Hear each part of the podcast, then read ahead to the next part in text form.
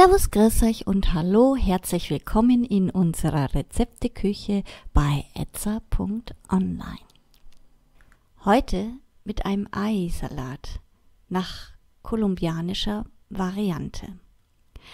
Dieser Salat schmeckt ganz herrlich zu kurz gebratenen und insbesondere zu gegrilltem Fleisch.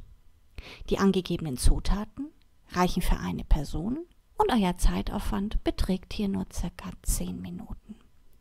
Ihr benötigt zwei Tomaten, ein Bund Koriandergrün, ein halbes Bund Frühlingszwiebeln, eine Chilischote, eventuell auch getrocknet, eine Zitrone, den Saft davon, etwas Essig und zu guter Letzt ein wenig Öl.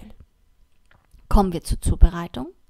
Die Tomaten waschen und würfeln die Frühlingszwiebeln in feine Ringe schneiden, das Koriandergrün waschen und fein schneiden, die Chilischote in feine Ringe schneiden oder, ähm, wenn getrocknet, dann mörsern.